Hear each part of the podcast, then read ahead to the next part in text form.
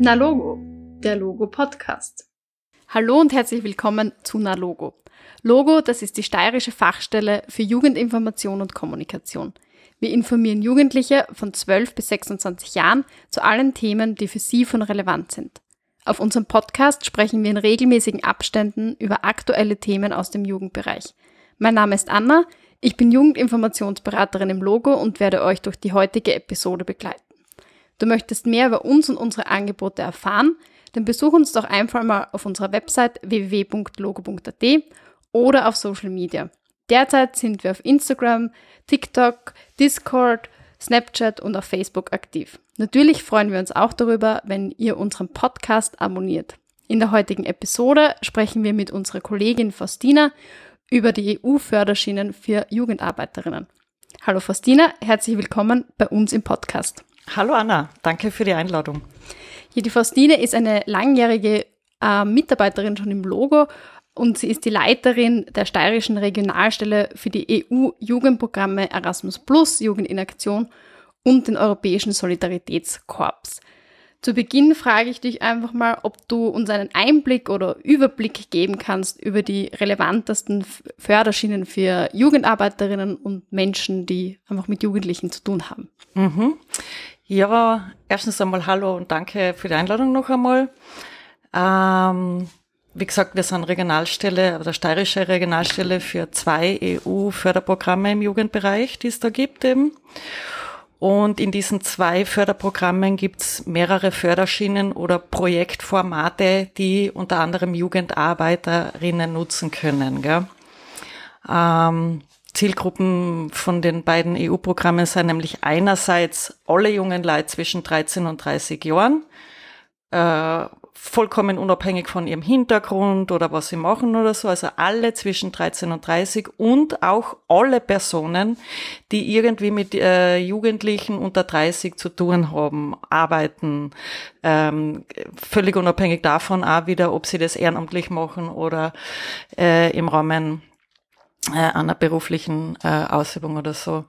Ja, und wir haben ja gesagt, also es gibt ja je nach Zählweise neun oder elf Förderschienen oder Projektformate, aber wir haben gesagt, heute reden wir nur so über zwei, drei, die so Jugendarbeiterinnen nutzen können. Gell? Und genau. welche wären das genau? Ah ja, genau. Vielleicht sagen wir mal, welche das sind. Ähm, also es gibt einerseits das Projektformat Internationale Jugendbegegnungen das äh, sehr, ähm, wie sagen wir, erfolgreich ist in, in verschiedener Hinsicht. Dann gibt es das Projektformat äh, Fach, äh, Mobilität für Fachkräfte in der Jugendarbeit. Das ist auch höchst relevant für alle, die mit Jugendlichen arbeiten. Äh, und was auf jeden Fall zu empfehlen ist, ist, ist eine Möglichkeit in den Förderprogrammen, das sind so äh, Fortbildungsmöglichkeiten, die angeboten werden von den Programmen. Da muss ich nichts organisieren, gar nichts da zahle ich maximal 50 Euro Teilnahmegebühr. Die finden laufend in ganz Europa statt. Ähm, da ist alles bezahlt von A bis Z. Äh, nur, ähm, ja, ich muss nur die Reisekosten im Vorfeld auslegen, kriege aber dann 100% refundiert, mit einfach indem ich die Rechnung nach Wien schicke. Und wir haben gesagt, über diese drei Möglichkeiten, also Jugendbegegnungen, Fachkräfteaustausch und diese Trainingsseminare, Study Visits, die halt angeboten werden von den Nationalagenturen wollen wir da vielleicht ein bisschen näher beleuchten, gell? Genau, ähm, gehen wir es einfach mal ähm, Schritt für Schritt durch. Äh, wenn ich mich jetzt für eine Jugendbegegnung zum Beispiel interessiere, was kann ich mir darunter vorstellen? Also was ist so, wie schaut eine typische Jugendbegegnung aus? Was ist charakteristisch dafür? Mhm. Ähm, Jugendbegegnungen, typisch ist gut, ja. äh, ich sage einmal die Eckdaten und dann werden wir sehen, das geht, da gibt's wahnsinnig viele Möglichkeiten, wie das dann konkret ausschauen kann. Gell. Die Eckdaten sind einfach, ähm, ich brauche einfach mindestens eine Partnergruppe irgendwo im, im europäischen Ausland. Das ist aber egal, ob das ein EU-Land e ist oder nicht, weil ich kann auch mit Nicht-EU-Ländern kooperieren. Aber egal. Also äh, mindestens einen weiteren Partner aus einem anderen Land brauche ich. Wir haben viele Begegnungen, wo ich sechs oder acht Länder habe zum Beispiel. Es ist dann so, diese Begegnungen dauern, ähm, also haben wir eine Mindestdauer von fünf Tagen, dürfen maximal 21 Tage dauern und ich sage mal, die typische Begegnung dauert zwischen sechs und zehn Tagen, ist dann eh lang, nicht? Ähm, die Jugendlichen sind irgendwo in der Altersgruppe zwischen 13 und 30, also die, die teilnehmen. Äh, und jetzt kommen wir schon näher ans Eingemachte sozusagen. Wie schaut sowas aus, eine typische Begegnung? Weil es ist ja ein Unterschied, ob ich jetzt hab 15-jährige ähm, Jugendliche vielleicht mit schwierigem, schicksalhaften Hintergrund oder so, oder ob ich hab, weiß ich nicht, 25, 30-jährige Studierende, die sich da treffen. Gell? Also je nachdem schaut es ja vollkommen anders aus. Ähm, eine weitere Vorgabe ist ja nämlich auch, also es reicht ja nicht, dass die einfach zusammenkommen und dann machen wir halt, weiß ich nicht, eine Woche Party, äh, sondern äh, Vorgabe ist, dass sie sich in dieser Zeit, wo sie zusammenkommen aus den, aus den verschiedenen Ländern, dass sie sich irgendwie mit dem Thema beschäftigen. Ne? Völlig egal, ob das Umweltschutz ist oder Kunst und Kultur oder äh, weiß ich nicht, äh, Sport oder was auch immer. Gell? Wichtig ist nur, dass es möglichst aktiv, kreativ stattfindet.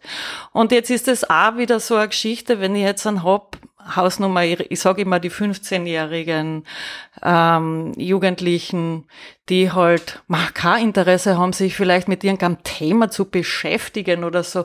Ja, dann mache ich halt eine Hip-Hop-Begegnung mit denen äh, oder irgendeine Graffiti-Begegnung. Ich setze irgendein Überthema an und äh, sie können sich darüber sozusagen mit einem Thema beschäftigen oder austauschen oder einfach nur kreativ sein. Gell? Das reicht vollkommen. Aber wenn ich jetzt dann zum Beispiel habe, wenn jetzt ein ähm, Studierende zu mir kommen und sagen, hey, wir haben gehört, da gibt's die Möglichkeit, da fördert die EU so Begegnungen und so, können wir da Kollegen von anderen Ländern einmal treffen, also das ist ja klar, nicht? Ähm, aber da ist, ist sicher schon gefordert, dass sie sich ein bisschen tiefer mit dem Thema beschäftigen. Gell? Ähm, kann Rassismus, kann Vorteile, kann äh, äh, völlig egal was sein. Gell? Natürlich kann ich mich auch mit Dingen beschäftigen, wie, weiß ich nicht, was, was lösen die Flüchtlingsbewegungen in Europa jetzt aus oder von mir aus die Covid-Krise oder so. Gell? Ähm, die werden das dann in einer anderen Weise natürlich bearbeiten, das Ganze, als wie wenn, äh, wenn ich das mit, mit unter 18-Jährigen mache zum Beispiel. Gell? Und da habe ich auch wieder einen Unterschied. Ähm, sind es Leute, die vielleicht aus dem System rausfallen, weil sie die Schule abgebrochen haben, weil sie Gewalterfahrungen gemacht haben, was auch immer, gell? Äh, oder habe ich da irgendwelche, äh, habe ich da AHSler oder so, nicht? Also da ist eben die Range, sage ich einmal, so unterschiedlich. Ne? Ähm, da komme ich jetzt zu einem weiteren Punkt, den ich gerne ansprechen würde. Ähm, es eben oft meinen die Leute, ja, die EU, also, oder sagen wir so, oft sind vor allem Jugendarbeiter überrascht, wenn sie zu mir kommen und sagen, ja, kann ich das mit meiner Jugendlichen überhaupt machen? Nicht? Wir haben ja nur, weiß nicht, was ich wie, die sind gewaltbereit und die sind die sind, dann sage ich, ja klar, ja gerade die sind die Zielgruppe. Ähm, also sozial Benachteiligte nennt sich das von mir aus, nicht? Äh, bildungsferne, äh, marginalisierte Gruppen und so. Die sind die primäre Zielgruppe äh, von allem, was, was in den, diesen beiden EU-Programmen Erasmus Plus und, und Europäische Solidaritätskorps, was gefördert wird. Gell. Ist aber gleichzeitig sind das die am schwierigsten zu erreichenden, motivierenden, einzubindenden Jugendlichen. Eh klar, gell.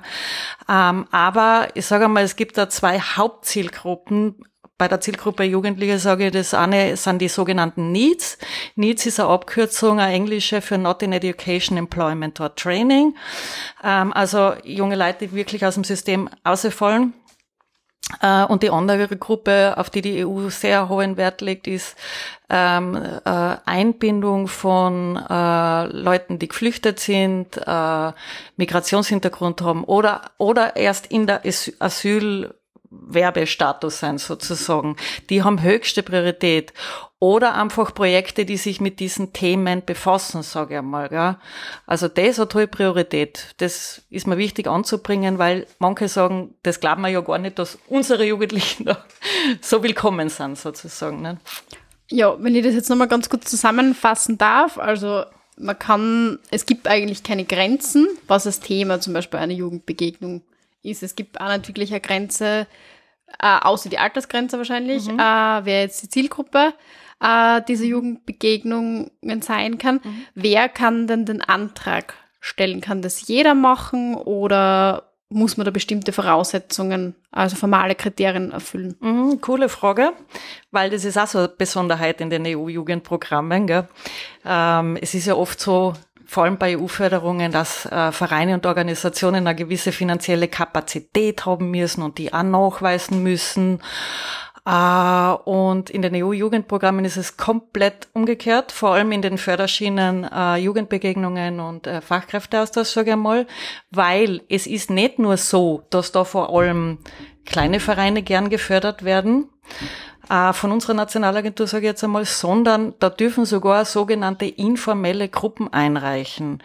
Ähm, das heißt, es ist erlaubt, äh, dass ich, wenn ich jetzt eine Projektidee habe, das ist so eine typische Geschichte, informelle Gruppen sind eher so äh, Studierende oder aus dem äh, kreativen, kulturellen Bereich kommende Personen die müssen keinen Verein äh, gründen, um einen Antrag zu stellen, sondern äh, die müssen einfach schauen, dass sie eine Truppe von mindestens fünf Personen sind, die zwischen 18 und 30 Jahren sind. Äh, und eine Person übernimmt sozusagen die Zeichnungsberechtigung und, und die, die ähm, Finanzverantwortung, sage ich mal. Ähm, aber das war's dann, gell? Also ich kann jetzt noch sagen, pfah, das klingt alles cool, aber ich hab keinen Verein, ich bin auch nirgends dabei. Was kann ich machen? Dann sage ich, ja, dann sucht ihr vier andere Freunde, ne?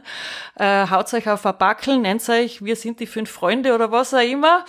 Äh, und Schon geht's, gell? Mehr braucht's nicht. Punkt aus, fertig. Ähm, ich meine, natürlich, für, ein, für eine Antragstellung muss sich sowieso jeder Antragsteller, gell? unabhängig ob informelle Gruppe oder Verein, muss sich in, in einem europäischen Portal registrieren und äh, Sachen hochladen. Da bin ich eh behilflich von A bis Z, das ist alles kein Thema, gell? Ähm, aber that's it. Also die müssen da äh, nirgends irgendwo einen Verein gründen oder finanzielle Kapazitäten nachweisen oder sowas, gell?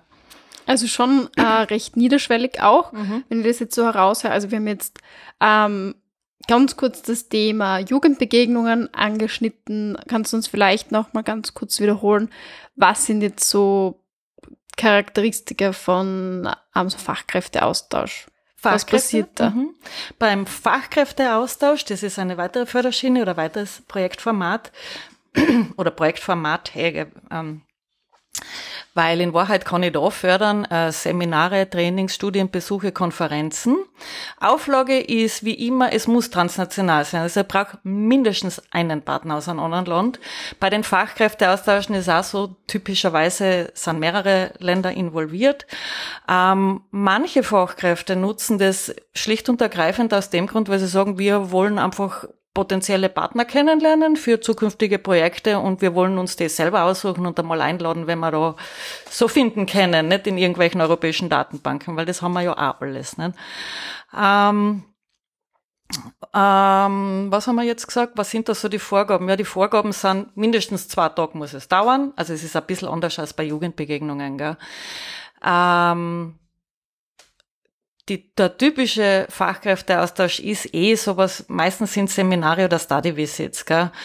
Äh, sogenannte Studienbesuche, weil da habe ich die Möglichkeit, sagen, okay, ich hol mir jetzt an ähm, Einrichtungen, Vereine aus anderen Ländern, die zu einem gleichen oder ähnlichen Thema arbeiten wie wir. Wir haben da weiß ich nicht, vielleicht zu wenig Austausch oder wir wollen unseren Horizont erweitern und sagen, okay, wir wollen einmal schauen, wie tun die und die und die, das sind da Experten im Bereich, weiß nicht, Sexualbildung oder Umweltbildung äh, oder eben äh, Erreichung von Needs oder was auch immer. Ähm, holen wir uns die einmal her, tauschen wir uns mit denen aus ähm, ähm, und schauen wir, was wir voneinander lernen können. Nicht? Dauert in der Regel halt auch, je nach äh, Zielen und, und was ich damit erreichen will, ein paar Tage. Also sowas kann dauern zwei, drei Tage, kann aber auch fünf Tage dauern. Ist natürlich immer eine Frage der, der Kapazitäten der Ressourcen natürlich, nicht wie viel Zeit haben die Leute, was können sie investieren. Ähm, ja, das ist es bei den Fachkräfteaustauschen, ja. Mhm. mhm. Also, wenn ich es jetzt richtig verstehe, bei diesen Jugendbegegnungen ist einfach auch wichtig eben, dass Jugendliche dabei sind. Beim Fachkräfteaustausch ist es eher, dass sie eben Experten oder Expertinnen aus unterschiedlichen Ländern äh, zusammentun, äh, treffen sie einfach für bestimmte Tage und lernen sie einfach kennen und arbeiten wieder zu einem bestimmten Thema von A bis Z. Also ist eigentlich wahrscheinlich auch äh, grenzenlos. Genau, also Auswahl. ganz exakt. Bei der Jugendbegegnung sind einfach die Jugendlichen, die Profiteure, sage ich einmal, die verschiedene, äh, auf verschiedenen Ebenen profitieren von dem Ganzen. Man schon auch die Organisierenden, wie wir inzwischen wissen. Also es hat immer auch Effekte auf äh, Organisationen. Ähm, und beim Fachkräfteaustausch geht es wirklich um, um diesen Austausch auf der Fachebene, auf der Expertenebene. Gell? Mhm. Ähm, wenn ich jetzt nach unserem Podcast Lust habe, bei einer so einer EU-Förderschiene mitzumachen, was sind meine nächsten Schritte? Wie finde ich überhaupt heraus, was die richtige Förderschiene für mich ist? Mhm. Ähm, da würde ich sagen, ähm, ruft's mir einfach an. ruft's mir an, schreibt's mir eine Mail, machen wir uns einen Termin. Ähm, beziehungsweise mittlerweile wissen wir ja, es ist ja gar nicht mehr so nötig, unbedingt äh, persönliche Besprechungen zu machen. Ähm, oft sind Leute aus der ganzen Steiermark hergefahren, weil sie über Telefon nicht unbedingt sich beraten lassen wollten. Ähm, auf jeden Fall, äh, die Devise lautet, meldet euch einfach bei mir. Wäre auch völlig egal, in welchem Stadium sozusagen ihr euch befindet. Ich, ich sage immer Projektstadium. Egal, ob ihr sagt, hey, ich habe zwar keine Idee, aber ich finde es jetzt super cool, ich will mehr drüber wissen einfach. Dann sage ich, ja, dann meldet es jetzt mal uns zusammen, ich erzähle da ein bisschen was, hey, äh, ich erzähle da, wie es dann, äh, wir gehen einfach näher ins Detail, ich schaue, äh, in welchem Feld arbeitet ihr, was wäre für euch relevant, interessant und wie gehen wir es an. Es kämen aber auch Leute, die zu mir, die sagen, hey, wir haben da diese und jene Projektidee, könnte man das irgendwie fördern lassen, nicht? Dann schaue ich mir das an, das ist, und, und dann schauen wir, okay, kann man das fördern lassen? Passt, dann Hilfe, brauche ich eh noch bei der äh, Antragstellung äh, behilflich sein. Und wenn ich sage, nee, müsste man umkonzipieren, ja, dann hilfe ich halt bei der Umkonzeption, wenn sie dazu bereit sein, nicht? Ähm, was ich auch schon gehabt habe, ist, was mir auch schon untergekommen ist, dass Leute wirklich als vollkommene Nockerpatzel quasi kämen sein, so wirklich ohne Konzept, ohne Partner im Ausland, ohne alles, aber einfach nur mit dem inneren Willen, dass ich gesagt habe, hey, eigentlich taten wir gerne mal, wir taten gerne mal über die Grenzen schauen und uns mit Leuten aus anderen Ländern zusammen, aber wir haben keine Partner, wir haben überhaupt keine Idee und nichts, gell? Und ähm, ist alles möglich und machbar, habe ich wirklich alles vielfach und mehrfach schon gehabt. Also das Wenigste ist immer das Partner finden, sage ich mal, gell? Ähm, was euch äh, klar werden müsst, ist, welche Themen interessieren euch? Was wollt ihr erreichen? Gell? Äh, welche Ziele verfolgt ihr sozusagen mit, mit dem, was ihr machen wollt? Und dann schauen wir einfach, was passt. Also welche Förderschiene passt und äh, Partner finden ist so ziemlich das wirklich geringste Problem. Gell? Ähm, ja, und das That's it, gell? Und dann schauen wir einfach, was die weiteren Schritte sind. Ist es das Partnersuchen, ist es das Konzipieren oder geht man gleich in die Antragstellung ein, weil man ja eh mehr oder weniger alles hat oder so? Das ist unterschiedlich.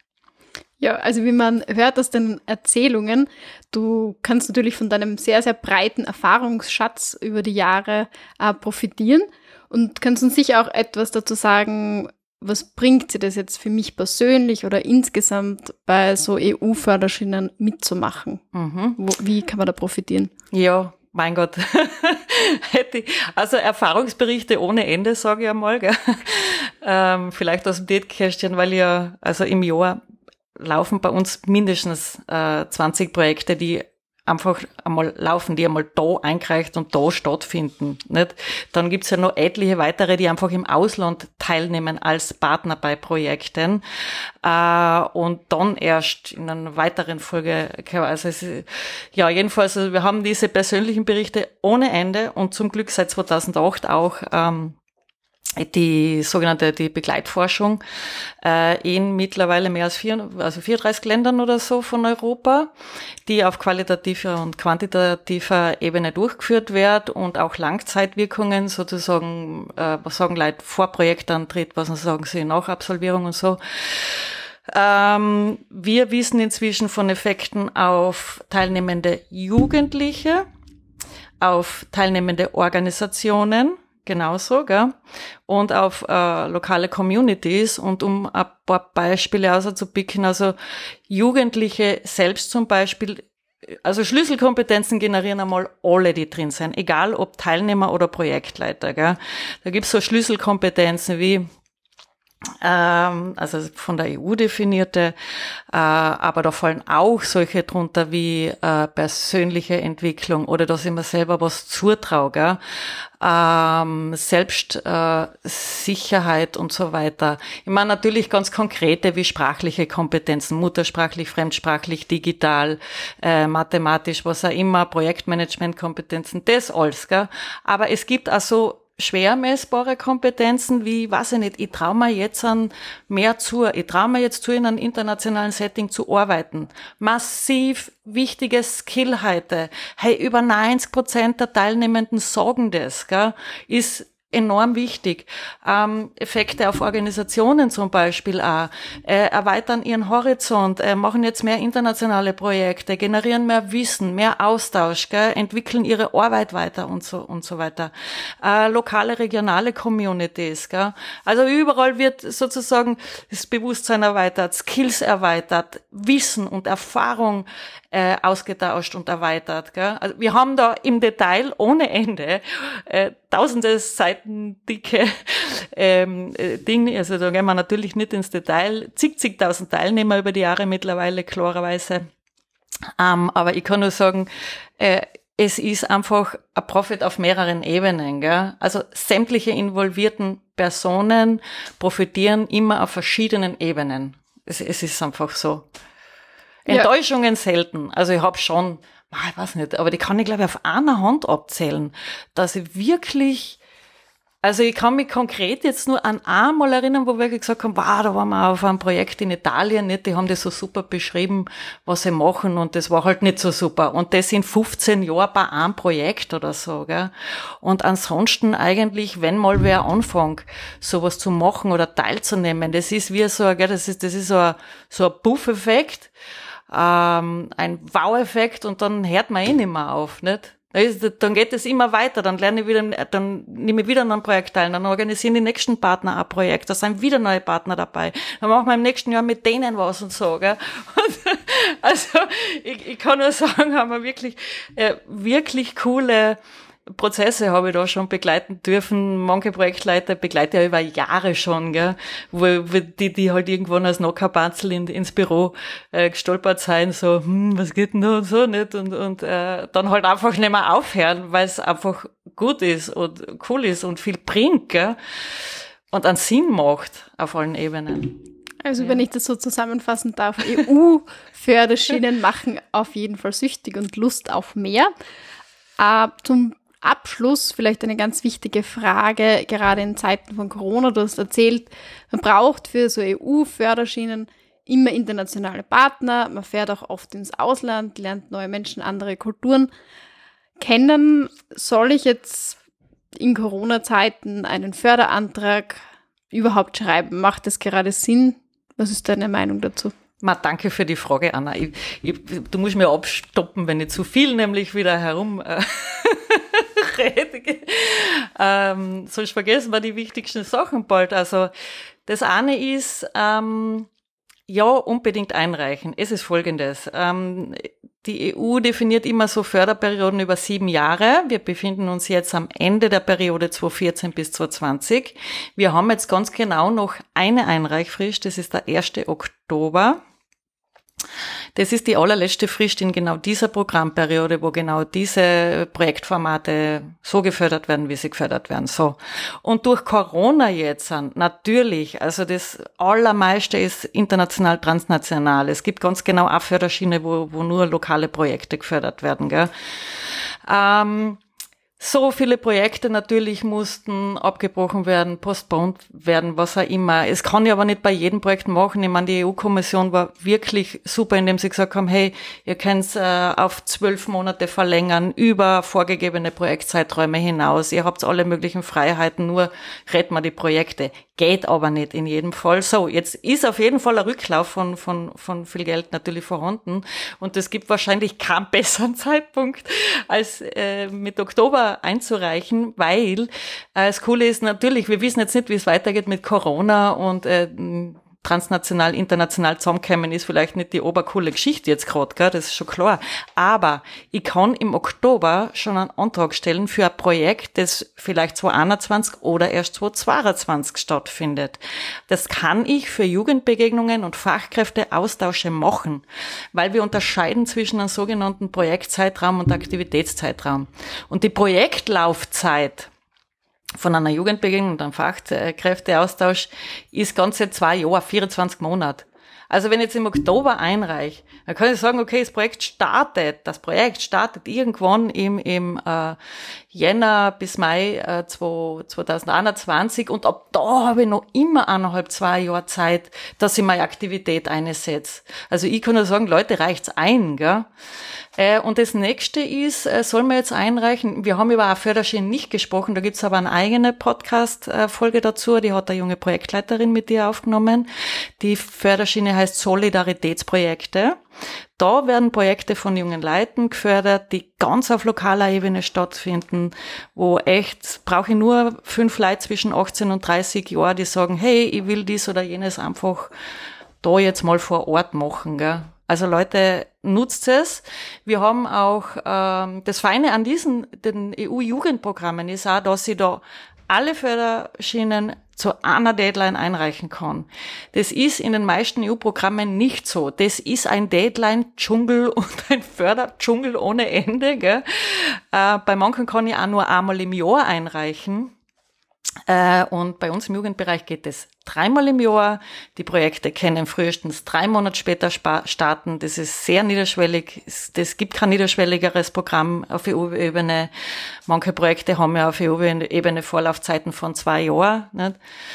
Ähm, und das ist da ziemlich cool. Also und das ist alles zu einer Zeit. Also ich kann auch mehrere Projekte zu einer Deadline einreichen. Also das ist alles easy cheesy. Und das Feine ist ja, es, es gibt ja uns als regionale Ansprechpartner nicht und, und wir sind ja da sehr bemüht, dass wir unter die Arme greifen und dabei behilflich sein, das auf Schiene zu kriegen und das hat bis jetzt noch immer hinkaut. Ja, ich glaube, das ist ein ganz schönes Schlusswort. Ich sage danke, Faustina, dass du dir die Zeit genommen hast und unseren Hörerinnen einen Einblick gegeben hast in was alles möglich ist auf europäischer Ebene. Ich hoffe, Unsere Zuhörerinnen haben jetzt mehr Lust auf die EU bekommen. Ich hoffe, euch hat der Podcast gefallen. Ihr bleibt informiert und bis zum nächsten Mal.